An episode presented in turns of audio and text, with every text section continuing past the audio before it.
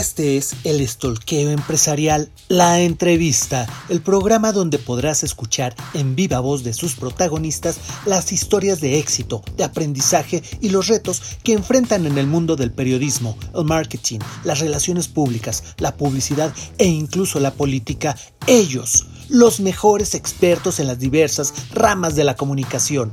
Bienvenidos.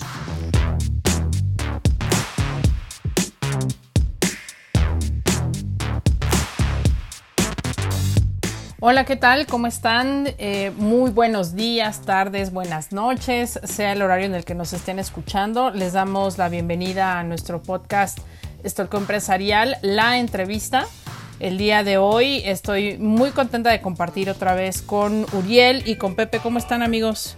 Muy bien, Eva. Muy bien, Pepe. ¿Ustedes qué tal? ¿Listos para un gran estoqueo de entrevista el día de hoy?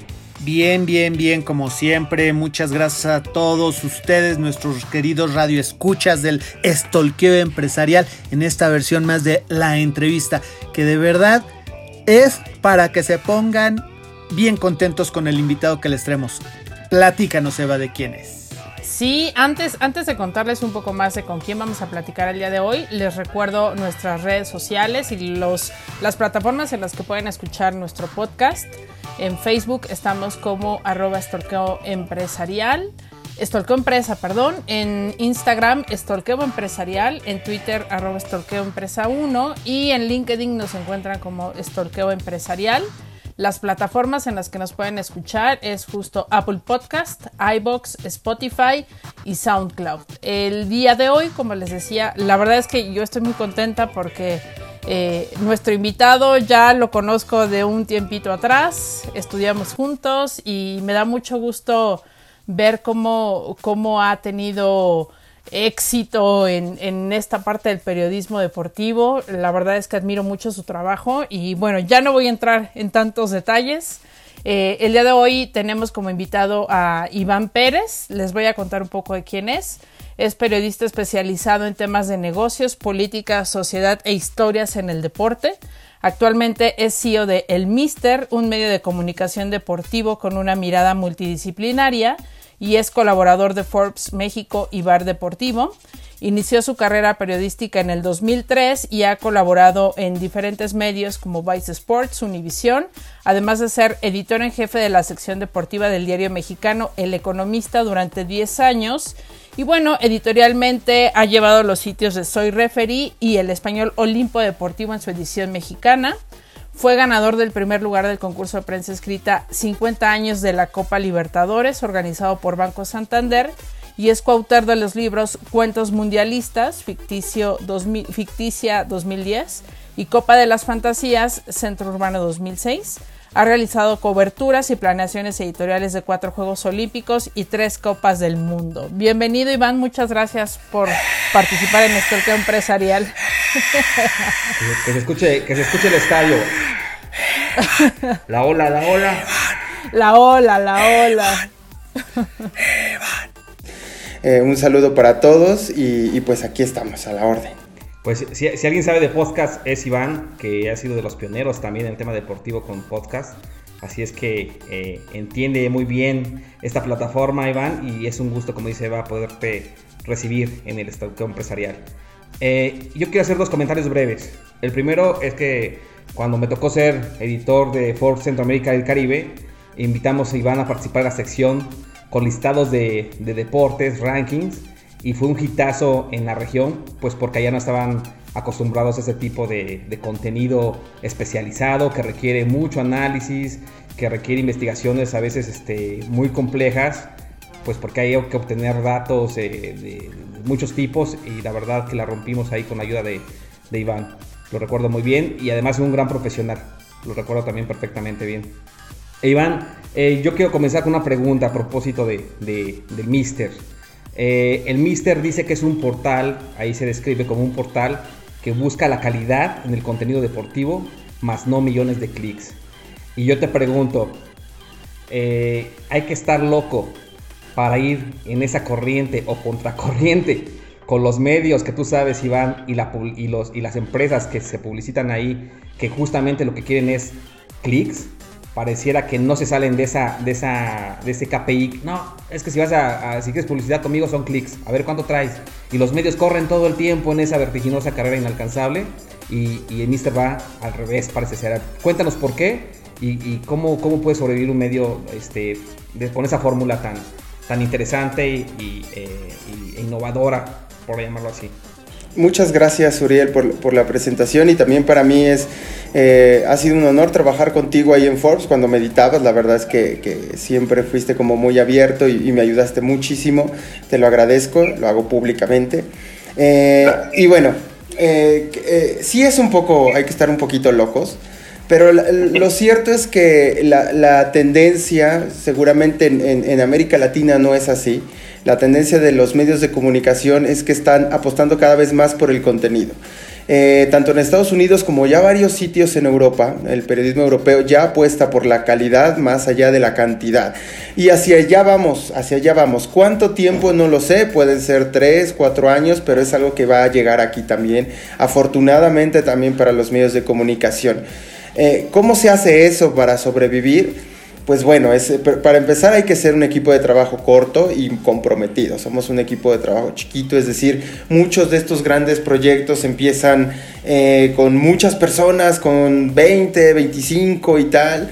Y pues es complicado, claro, es complicado porque hay que pagar desde todos los sueldos hasta los presupuestos y un montón de cosas y las licencias, ¿no? Y las, eh, los hosting. Entonces creo que eh, una de las cosas que está funcionando bastante es hacer medios pequeños y hacer un montón de alianzas. Yo tengo alianzas con eh, una marca. Eh, de una casa de apuestas y también con una diseñadora que son ahí como los que me están apoyando en generar contenido, pero también en, en apoyar ahí al Mister. Y por supuesto que que este modelo de un equipo chico trabajando contenidos como muy específicos, es decir, nosotros no somos un sitio que subamos que hoy ganó el Toluca y hoy ganan el campeón de la serie mundial, es tal, ¿no? No, nosotros preferimos subirnos a los temas analizándolos desde otro punto de vista, desde un punto de vista social, económico, político. El deporte es inmenso, es una industria gigantesca que nos ayuda mucho, o sea, todo tiene aristas en el deporte, es decir, si tú vas con Federer le puedes sacar una nota de economía, le puedes sacar cómo piensa, le puedes sacar cómo se alimenta, le puedes sacar este si es que tiene ritos, le puedes sacar un tema deportivo, le puedes sacar también si es que está alineado con alguna corriente política o no, es decir, hay un montón de cosas que contar y que no se están contando y eso es lo que pretendemos en el en el Mister, ¿no? Sí vamos contra corriente, pero también creo que hay un montón de personas que que también ya están buscando otro tipo de contenido deportivo, ¿no? Ya, ya quieren más. Posiblemente nunca vamos a llegar a millones, ¿no? Tampoco nos interesa llegar a millones. O sea, qué padre que se suban los que se quieran subir, pero vamos como ese público que quiere consumir. Y entonces vamos trabajando, estamos ahorita justo en el posicionamiento de marca para después ir con eh, ver qué audiencias se pueden sumar, pero también qué patrocinadores de esas ciertas audiencias para decir, oye, tú quieres estar aquí porque este es al público que tú vas y nosotros lo tenemos con, nosotros, ¿no? O sea, esto, este, esta filosofía de economía que se llama el long tail, ¿no? Que es la cola esta, la cola larga, ¿no? Que es decir, ok, no me voy a lo, a, lo, masivo, sino a lo pequeño y a partir de los nichos puedo generar, pues es más o menos lo que, lo que pretendemos hacer. Pues es un agasajo, es un agasajo leer al mister Iván e invitamos a todos los que nos escuchan también a que lo hagan se van a, entretener bastante. Es muy divertido precisamente hablar de esas aristas, porque tú lo has dicho muy, muy atinadamente, el deporte, pues sí, uno ve a la persona corriendo tras la pelota, llevando la pelota, atrapando la pelota o manejando un auto si tú quieres, o hasta aventándose desde la tercera cuerda. Pero hay todo un mundo de negocios detrás de esa acción detrás de cada una de esas. Y, de ahí yo te bombardearía con la primera pregunta de, de, que las plataformas hoy día, los canales de televisión, pues son el marco donde todos ven estos programas, donde todos ven a sus deportistas preferidos. Y, y bueno, pues, ¿qué podemos decir? La NBA, NFL, la Fórmula 1, Major League Baseball, ya tienen sus propias plataformas de transmisión de contenido. Eh, la Liga MX está negando a este camino, Chivas ya se bajó, eh, para jalarse hacia aficionados no le salió bien el negocio, eh, la, LFA incluso del fútbol americano naciente, Liga de Fútbol Americano Profesional en México, está eh, buscando ir por ese camino. Platícanos desde tu perspectiva, ¿cuál es el futuro del mercado deportivo en torno a ese a esa visión, a, esa, a, verlos en las plataformas. O bien en la TV también. Claro, claro. Muy interesante esto que hablas, porque me parece que, que la pandemia del coronavirus, del nuevo coronavirus, hizo que los clubes, no solo en México, en todo el mundo, intentaran buscar recursos donde antes no lo habían buscado. Hoy, hoy en día la generación de contenido es fundamental para las entidades deportivas. Hoy me parece que también es una vía de monetización que que dependiendo del club y cómo se haga, es como el camino a seguir, ¿no? Yo te puedo poner dos ejemplos muy claros de la pandemia. Uno es Cholos de Tijuana. Ellos hicieron una serie un poco contando su historia en la pandemia, una serie que se transmitió en, YouTube y en, redes sociales. Me parece que tuvo una muy buena aceptación y yo creo que ahí a partir de... O sea, ellos se dedican a jugar fútbol o eso es el negocio. Pero ahora ya generan contenido porque están viendo que que es importante y necesario para hacerlo inclusive como otra opción de monetización, ¿no? El Dorados de Sinaloa ya lo abrió antes, ¿no? Con, esta serie de Netflix con, con, claro, tenía el personaje, ¿no? Maradona, que no es poca cosa, pues, pero ya abrió las puertas, decir, bueno, yo, yo no lo voy a generar, te permito que abras, hacemos un deal, yo gano y tú ganas, ¿no? Entonces la generación ahí también de contenido es importante. Chivas también, aunque es verdad que eh, pues no fue el impacto que se esperaba de Chivas TV, ha, abierto otras cosas. Ahora, por ejemplo, genera contenido de eSports. Tiene su equipo de eSports que ya está en, niveles profesionales, ahí está. También tiene un podcast también que, creo que ese ya hasta lo monetizan y que es un podcast súper interesante porque no es, no es que te sienten al jugador. El otro día entrevistaron a un dueño eh, latino de los Estados Unidos de la NHL, Coyotes, me parece que se llama el equipo, que es el primer dueño eh, mexicano, por así decirlo, entre comillas, de un equipo de la NHL. Entonces, esas historias te las cuentan, ¿no? O sea, y uno no esperaría que en el podcast de Chivas te lleven esas historias. Entonces, vale la pena escuchar el, el podcast de Chivas porque entrevista a empresarios, youtubers, etcétera, ¿no? No es el típico podcast de, a ver, se va a sentar aquí la Chofis y nos va a decir por qué está gordito, ¿no? No, no, no más bien es generan contenido de valor, ¿no? A partir de ahí ellos lo entendieron y están haciendo eso, ¿no? Eh, el León también se ha convertido en un gran generador de contenido en términos, a lo mejor no como, como un contenido tan amplio, pero sí en sus spots, en sus comerciales, en sus anuncios, en sus presentaciones. ¿Qué otro puede ser como generador de contenido? Ah, se acaba de aliar Platzi, esta plataforma de, enseñanza, con el Puebla y están dando un curso gratis, ¿no? Entonces todo eso es para aliar, generar contenido, hacer fans y yo creo que ahí es como la vía. Ahora, la nueva liga esta de balompié mexicano, que es como la... Pues, no, no, es rival de la Liga MX, está, muy está lejísimos de serlo, pues. Pero ellos ya crearon su propia plataforma y te cobran 99 pesos. No sé si vaya a funcionar. Eh, personalmente, desde un punto de vista, lo dudo por todos los escándalos que ha tenido la liga. Pero bueno, ahí está el tema del contenido. Creo que una de estas cosas es... El, contenido se ha vuelto como una opción viable para que las entidades deportivas logren em, monetizar a mediano plazo y a largo plazo. ¿no? Es decir, a lo mejor tú estás generando un podcast o la Liga Nacional de Básquetbol transmite sus, sus partidos gratis en Facebook ya desde hace temporadas, pero tú vas generando audiencia y vas creando esa marca. En algún momento ellos pueden sacar a partir de ahí productos, ¿no?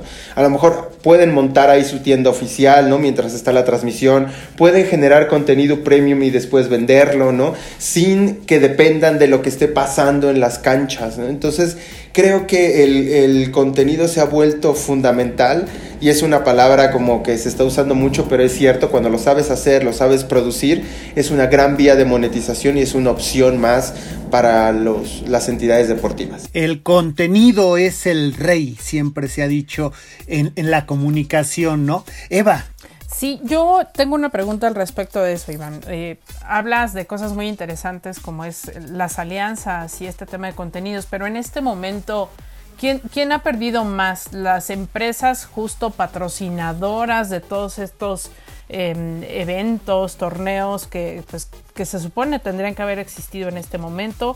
¿O son las televisoras o son los equipos? ¿Qué está pasando en, en, este campo dentro de la comunicación y los patrocinios? Eh, pues mira, la verdad es que todo mundo pierde. Me parece que voy a poner algunos ejemplos y voy a dar algunos datos como para entender eh, la dimensión de la industria y las pérdidas.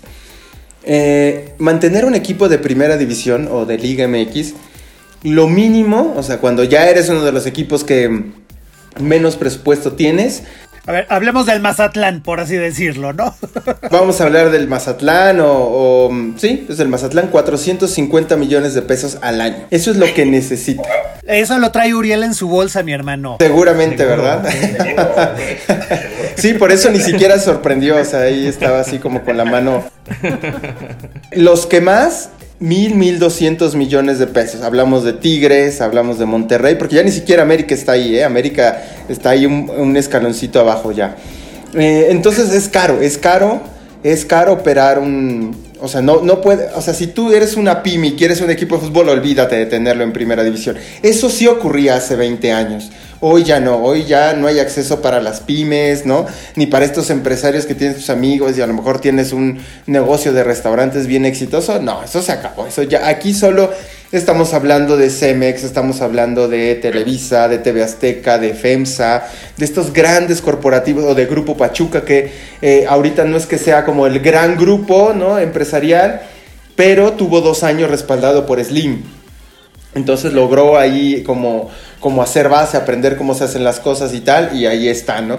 Eh, las televisoras, por ejemplo, eh, en el caso de, la industria de la televisión, un partido de la de liguilla, una final, por ejemplo, sumando los dos partidos, pues son más de 100, 150 millones de pesos en publicidad, en, solo en dos partidos, ¿no?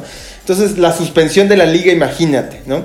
Ahora, el que no vean las marcas expuestas su, pues, su logo o sus, sus eh, activaciones, cuando pagan, por ejemplo, para estar en, una playera, pues están pagando mínimo 2 millones de dólares por temporada, ¿no? Que no es poca cosa, a lo mejor en otros negocios puede serlo, pero bueno, a mí me parece que para el ámbito mexicano, eh, eh, al menos en la industria del deporte, no es. Entonces, eh, uno de los, de los datos que me pareció que, les quiero compartir y que sacamos ya hace como un par de meses, ¿no? Eh, sacamos en el Mister el, el, costo del coronavirus en la industria del, del, deporte en México, es un dossier que publicamos. Eh, las pérdidas hasta ese momento, hasta hace tres meses, eran casi de 7 mil millones de pesos y estábamos hablando solo de las pérdidas de las ligas, sin contar totalmente de, las televisoras, ¿no? Estamos hablando que ese dato incluía la Liga Nacional de Básquetbol, la Liga MX, em, la Liga de Fútbol Americano. Eh, para entender un poco la crisis en todas las personas que entrevistaba, ellos me decían que este golpe, la Liga Mexicana de, Fútbol, por ejemplo, va a empezar a recuperarse. Eh, a principios del 2022 empezará, ¿no? Cuando es una industria que produce mucho, es la que más produce en deportes.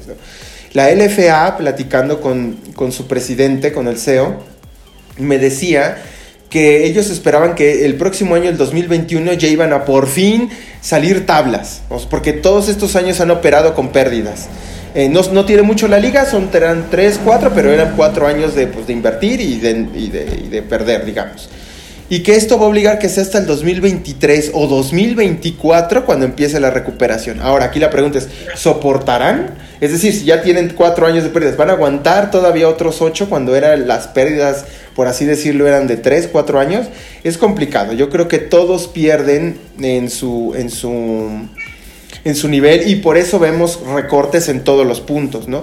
Hoy los patrocinios se vieron recortados en algunos casos hasta un 60-70% para los clubes, ¿no? Cuando un futbolista profesional gana la media, la media, pues 250 mil, 300 mil pesos al mes y cuando tu recurso, que es el importante, el de los patrocinios, te recorta un 60%, la televisión te dice, te voy a pagar el 20%, pues ahí todo mundo hace, hay un crack financiero, ¿no?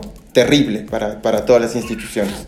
Eh, Iván, ¿y qué pasa con las marcas? Hablabas tú hace un momento de cómo se, pueden reconfigurar o cómo algunos ya equipos, en este caso de fútbol, lo están haciendo, reinventándose, buscando posibles entradas de, dinero diferentes a las que estaban acostumbrados.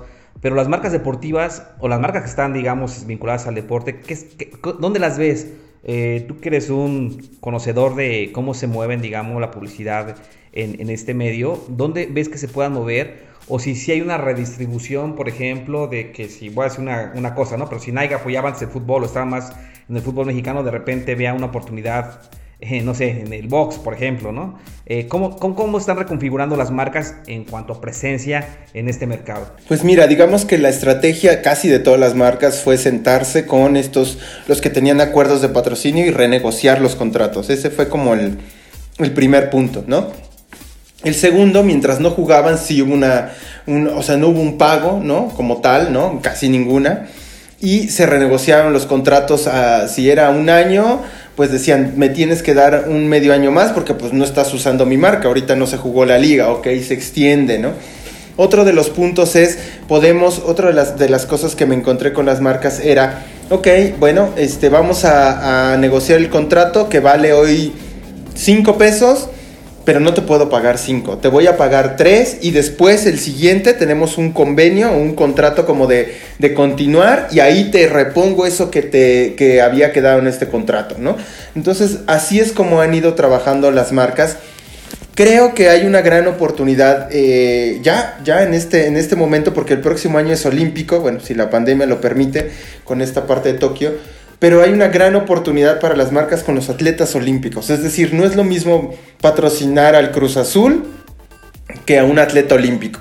Y la verdad es que, perdón, pero pues da más orgullo patrocinar un atleta olímpico, que tu marca esté ligada siempre a este tema de esfuerzos y tal. O podría ser América, podría ser el club que sea, pues pongo Cruz Azul porque no sé por qué me vino a la mente, pero bueno, eh, lo puse a ahí sobre la mesa pero sí creo que es una buena oportunidad de las marcas en caso de que hayan cortado relaciones comerciales, pues decir, bueno, el deporte amateur, por así decirlo, que no tiene nada de amateur, porque la verdad es que es súper este, profesional y dedicado, pues, los deportistas olímpicos mexicanos son una gran opción y una gran oportunidad para las marcas, para subirse, para posicionarse, porque cada vez más el tema del contenido, las redes, etcétera, pues sí y la verdad nuestro orgullo como mexicano siempre es nuestro mexicano, no atleta, ¿no? Y tal, entonces creo que, creo que es, ah, por ahí puede ir el, camino. Me llamaba mucho la atención, Iván, ahora que dices eso, porque justo hablamos de, contenidos y también pueden ser de experiencias, ¿no? Este, entendiendo ahora cómo se van a vivir estas cosas,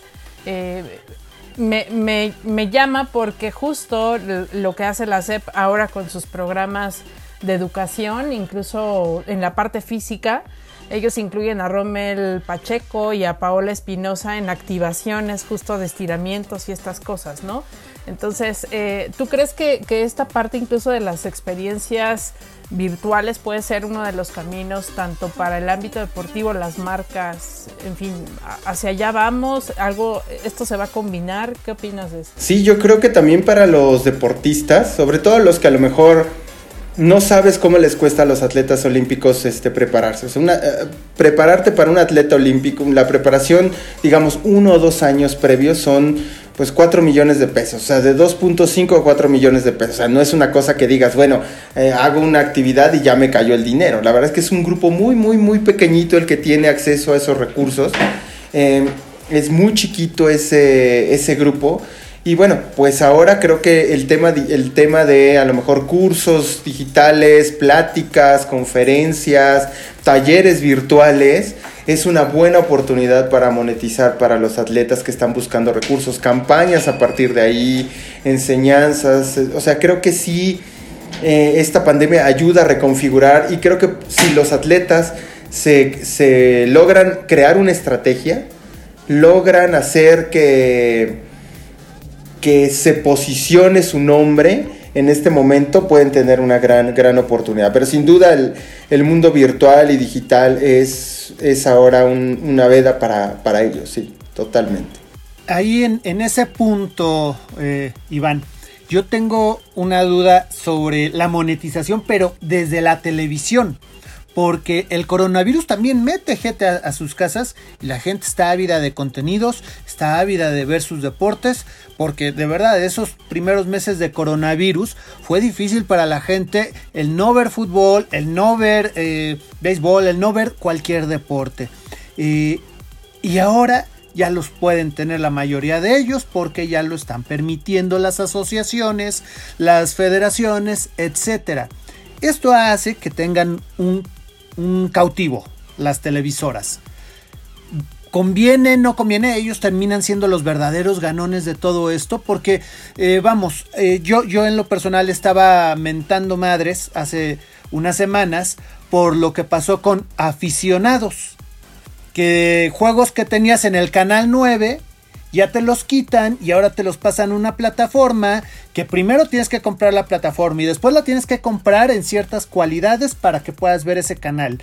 Y, bueno, yo la verdad me parece una falta de respeto a los fans del deporte. Eh, ¿Quién está saliendo ganón de todo esto en términos de televisión? Bueno, en ese caso de aficionados, fíjate que ahí en el Mister hicimos justo una nota de eh, ¿Qué prefieres? ¿Tus 139 pesos en Netflix o en aficionados? A mí me parece que la mayoría pues va a decidir Netflix, ¿no? O sea, creo que tiene... Y ahí poníamos la, comparación de contenidos. Estamos hablando de 2.000 contenidos o más de 2.500 en Netflix contra, a ver, contra el partido de Tigres, de verdad. O sea... o de Chivas, o de o un partido, no sé, 4 o 5 de la NFL. Em, pues no, yo creo que que ahí pierde, pierde el canal, pierden las televisoras, porque ya hay otras opciones de entretenimiento. Hace como dos, tres años platicaba con expertos en, España sobre, sobre el tema del marketing deportivo, sobre las OTT, sobre, sobre eh, generación de contenido, los equipos que estaban haciendo, bla, bla, bla. Y una de las cosas que me llamó mucho la atención y que no me había caído el 20, pero que es verdad, es que hoy el deporte eh, cualquier liga no solo está compitiendo contra otra liga o contra su liga rival, Estás compitiendo contra Amazon, contra el teatro, contra el cine, es, parte de la industria del entretenimiento, ¿no? Entonces es dónde vas a poner tu dinero, insisto. O sea, si nosotros hablamos que eh, el saldo medio el año pasado de mexicanos, estamos hablando, máximo eran creo que 12 mil, 13 mil pesos.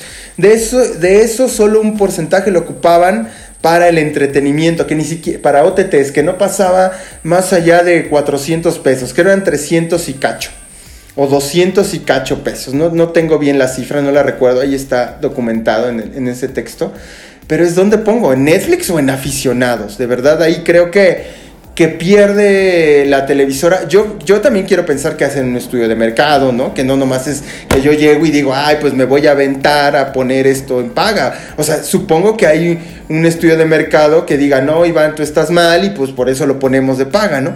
Pero al menos en la reacción muy corta de la nota de internet, comparado a lo mejor con un estudio de mercado, todos eran, claro que no voy a pagar, pues por supuesto que me voy a Amazon, claro que me voy a Netflix, ¿no? No sé si eso lo están viendo, ¿no? O sea, hoy, hoy es como, me parece que se pierden la oportunidad las ligas o los canales o la televisión o quien decida cerrarlo, pues hacer... Eh, em, como monetizar en ese punto, ¿no?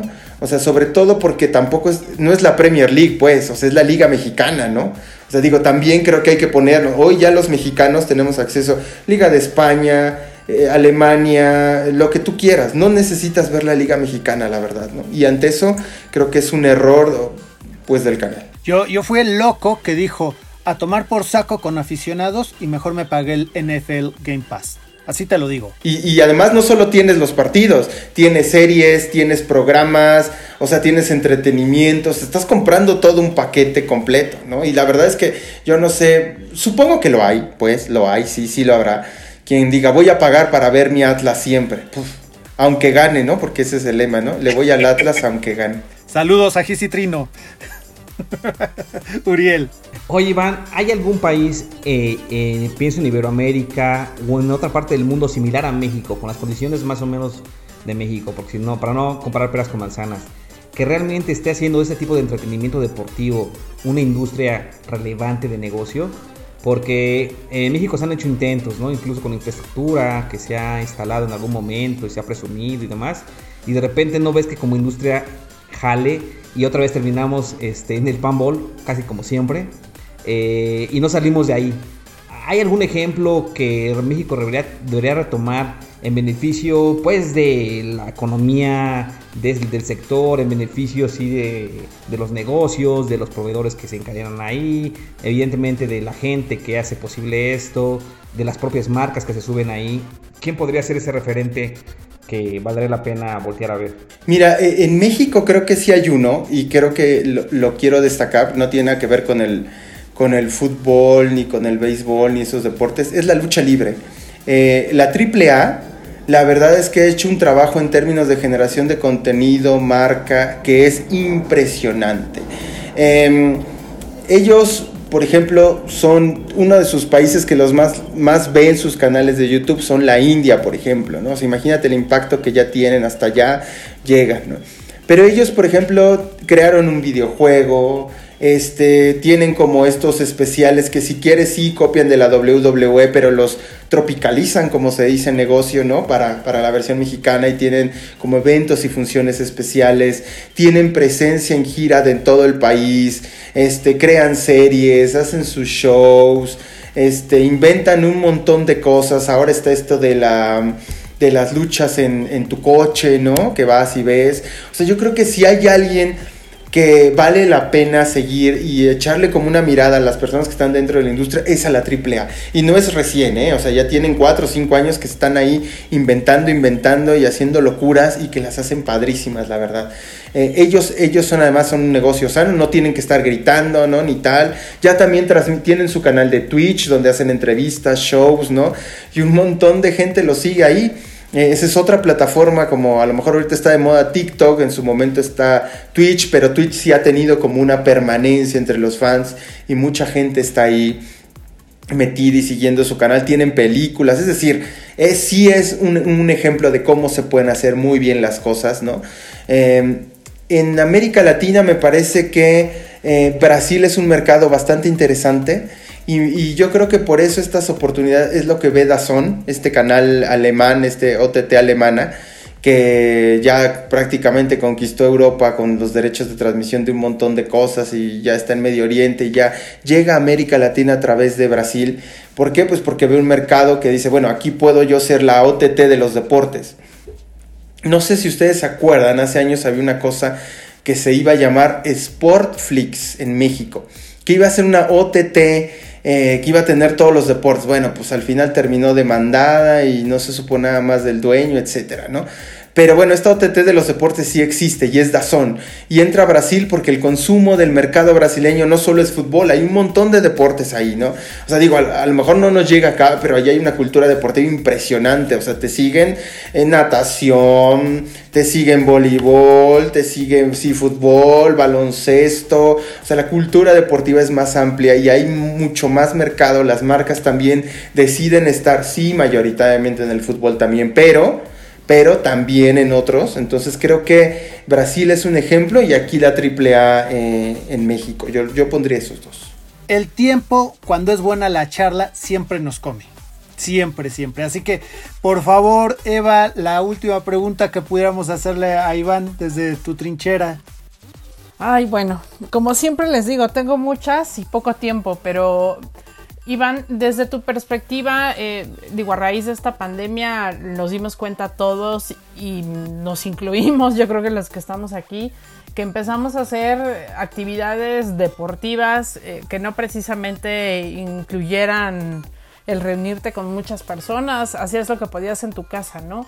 Bajo esta pues pandemia que estamos viviendo, ¿cuáles serían estos deportes o la tendencia eh, que, se sigue justamente en la industria de, qué es lo que viene o qué crees tú que es lo que, lo que sigue. Vamos a seguir practicando eh, o, se va a perfilar este tipo de experiencias desde casa con, las marcas, entiéndase un Reebok, un Adidas, en fin, ¿no? O sea, incluso las marcas de CrossFit, no lo sé. O sea, ¿hacia dónde vamos? ¿Crees que, que esto sí marque el repunte para este tipo de actividades? ¿El fútbol? Este, el americano, qué va a pasar con ellos, vamos a seguir así, ¿qué opinas? Pues yo creo que eh, la industria deportiva sí va a cambiar, sobre todo en cómo se consume y hasta cómo se practica el deporte. ¿no?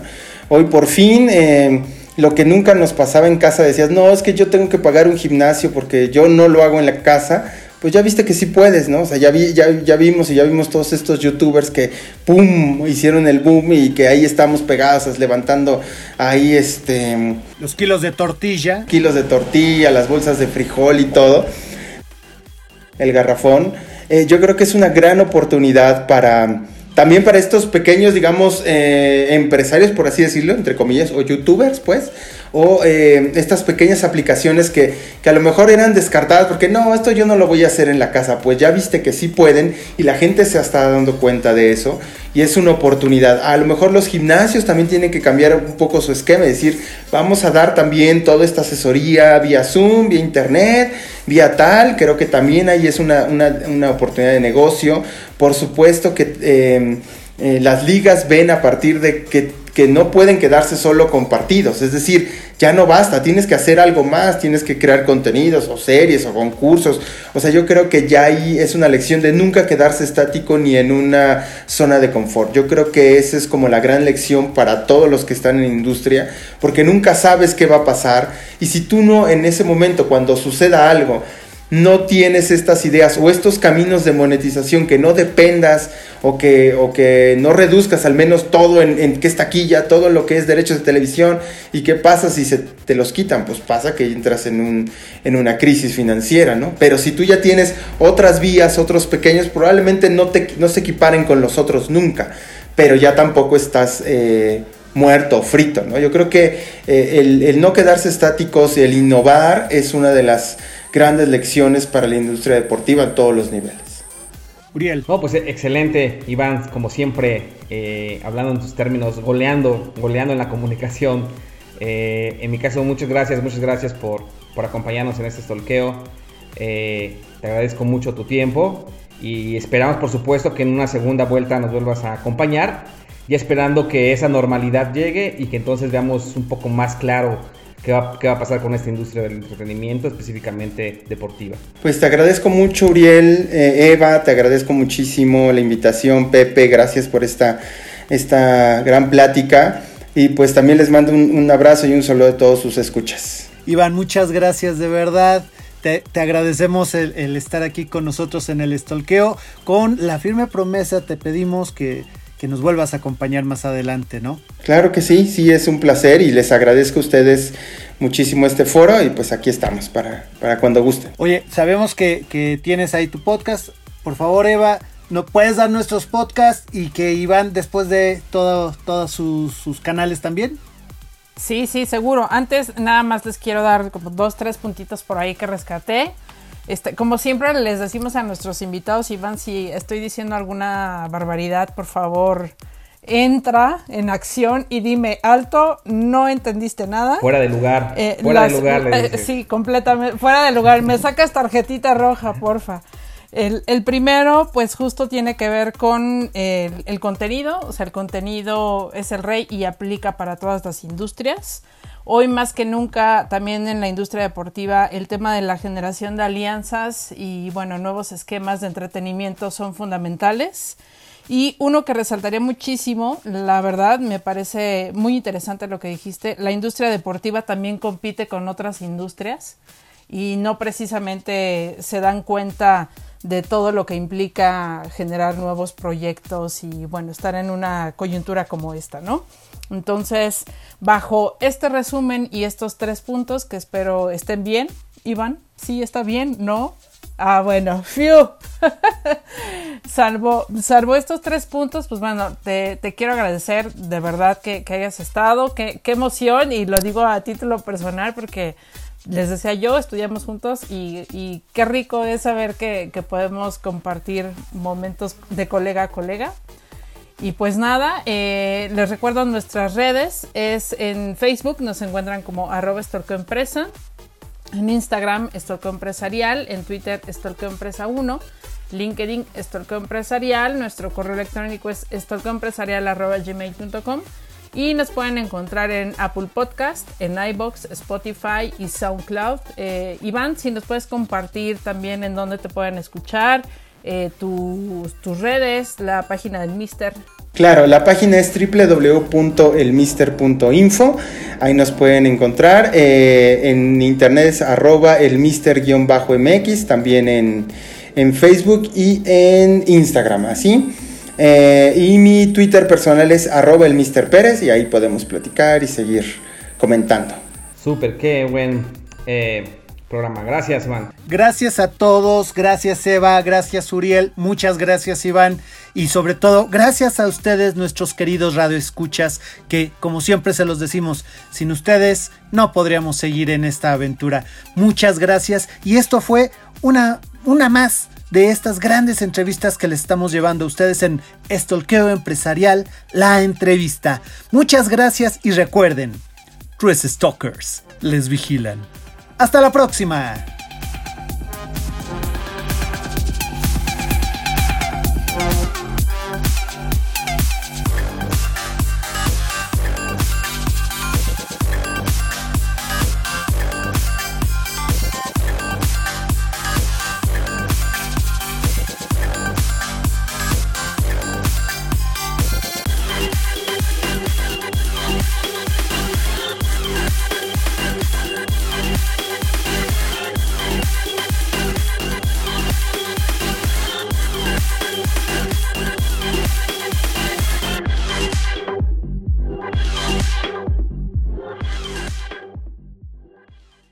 Este fue el Estolqueo Empresarial, la entrevista.